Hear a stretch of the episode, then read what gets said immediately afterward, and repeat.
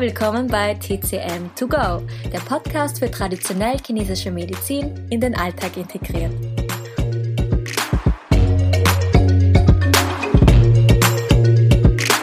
Ich bin die Yu und spreche darüber, wie aktuell Traditionelles wirken kann. Ich bin ausgebildet in der TCM Ernährungslehre und in der Akupressur Meridianmassage. Ich werde in den kommenden Folgen Themen, Beschwerden aus dem Alltag aufgreifen und erzählen, wie die TCM da helfen kann. In der letzten Folge habe ich schon etwas über Qi und Blut erzählt und die Blutung bei der Menstruation wird im Chinesischen himmlisches Wasser genannt. Es ist nämlich so, das Blut, das wir monatlich ausstoßen, ist eigentlich ein Akt des Luxus. Unser Körper kann eine Körperflüssigkeit ausscheiden, weil es zu viel davon hat. Wenn man jetzt an ausbleibende Blutungen denkt oder spärliche Blutungen, hat der Körper eigentlich nicht das Kontingent noch mehr gehen zu lassen. Bleiben wir bei dem Beispiel ähm, spärliche Blutung. Nennen wir unsere Person Lisa. Lisa hat eher spärliche, dunkle, manchmal auch schmerzhafte Blutung und ihr ist auch öfter kalt. Hier könnte es daran liegen, also in der TCM geht es ja sowieso darum, eben jeden immer individuell sich anzuschauen mittels einer Anamnese und aus der Diagnose dann heraus wird man sehen, was zu empfehlen ist und was weniger zu empfehlen ist. Bleiben wir jetzt mal bei der Lisa bei dem Beispiel. Also sie hat eine Kälteabneigung und wenig Blut und äh, Hände, Füße sind immer kalt. Hier sollte auf jeden Fall auf weitere Kältezufuhr verzichtet werden. Das bedeutet Raw Food oder Joghurt zum Frühstück, ähm, Tomaten, Gurken. Jetzt ist ja gerade Herbst, sollte das auch vermieden werden. Tomaten, Gurken sind äh, Sommergemüse, die kühlend wirken. In der TCM haben wir die Thermiken. Das bedeutet, jedes Lebensmittel hat eine thermische Wirkung auf uns. Chili kann uns erhitzen und wir kriegen sofort einen hochroten Kopf und schwitzen, wohingegen dann Eis oder Wassermelone uns runterkühlen kann. So haben das die Tomaten und Gurken und alle anderen Lebensmittel auch. Sie haben alle eine Wirkung auf uns. Bei der Lisa wäre hier jetzt zum Beispiel ein warmer Anis, Fenchel, Kümmeltee gut und gekochte Mahlzeiten, damit man der Kälte entgegenwirkt und das Blut wieder vermehrt und stärkt.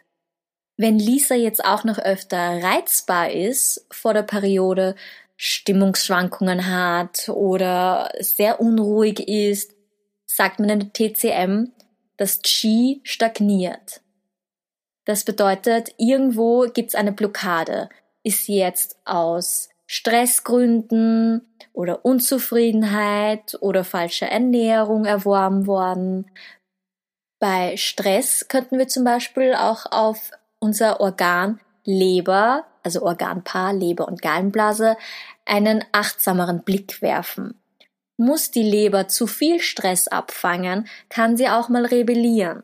Und was man hier am besten tut, um sich eben zu harmonisieren, ist, dass man sich bewegt, Sport treibt, ausgleichende Nahrungsmittel isst und sich seelisch sowie auch physisch Raum gibt. Und was eben auch noch gut ist für schwache Blutungen oder ausbleibende Blutungen, dass man sich äh, rotes und grüne Gemüse mehr in die Gerichte einplant. Stell dir vor, wie das rote und saftige Gemüse und die Beeren unseren Körper wieder auffüllt. Also quasi wie wenn man einen trockenen Fluss wieder zum Fließen bringen wollen würde. Und unser Blut und unsere Körpersäfte können wir eben mit saftigen, gekochten und warmen Mahlzeiten wieder auffüllen. Dieses Essen kommt dann eben in unseren Magen und äh, Milz und Magen, dieses Organpaar, das zur Erde gehört, produziert dann auch wieder das Blut, das wir brauchen und so können die Nährstoffe mit dem Blut dahin fließen, wo sie hin sollen. Nehmen wir jetzt ein anderes Beispiel. Sagen wir, Mira hat hingegen eine sehr starke Blutung. Sie blutet immer viel und fühlt sich danach auch noch erschöpft. Was bedeutet viel? Näher bei den meisten sind ja die starken Tage, sagen wir mal im Durchschnitt, am ersten bis zum dritten Zyklustag. Und äh, bei der Mira muss sie von Tag eins bis Tag vier wirklich oft, fast stündlich äh, am Tag die Binde wechseln. Und bei so einer starken Blutung würden wir dann auch noch schauen, okay, welche Farbe hat sie, was für Nebensymptome begleiten dich, also wie schaut das mit PMS aus und ähm, sind Klumpen dabei oder nicht, um das eben individuell wieder abzustimmen. Es ist nur ein Beispiel. Hier bei der Mira wäre es auf jeden Fall ratsam, zusätzlich scharfe und hitzige Sachen wie Alkohol, Chili, zu viel Pfeffer mal für eine Zeit lang aus dem Essensplan zu streichen. Solche Sachen haben dann nämlich die Thermik, das Ganze noch anzufeuern. Viel Blut, also eine starke Blutung, wird von irgendwo vorangetrieben, möglicherweise in diesem Fall aus zu viel Hitze im Körper.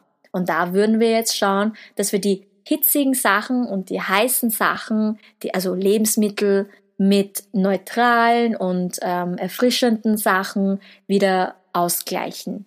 Da wären wir wieder bei unserem roten und saftigen Gemüse, Obstkompotte, also warme und gekochte Gerichte auf jeden Fall.